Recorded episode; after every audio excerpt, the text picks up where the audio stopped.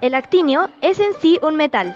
Tiene un característico color plateado y como todos los elementos de la serie de actínidos, serie encabezada por este en particular, el actinio es altamente radiactivo, como para ser unas 150 veces más radiactivo que el radio.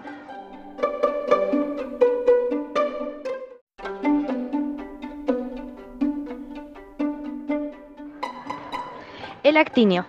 El actinio se ocupa en investigaciones científicas, ya que se trata de un elemento radioactivo. Se ocupa sobre todo en producción de neutrones, también se estudia la posibilidad de emplearlo para tratamientos de enfermedades.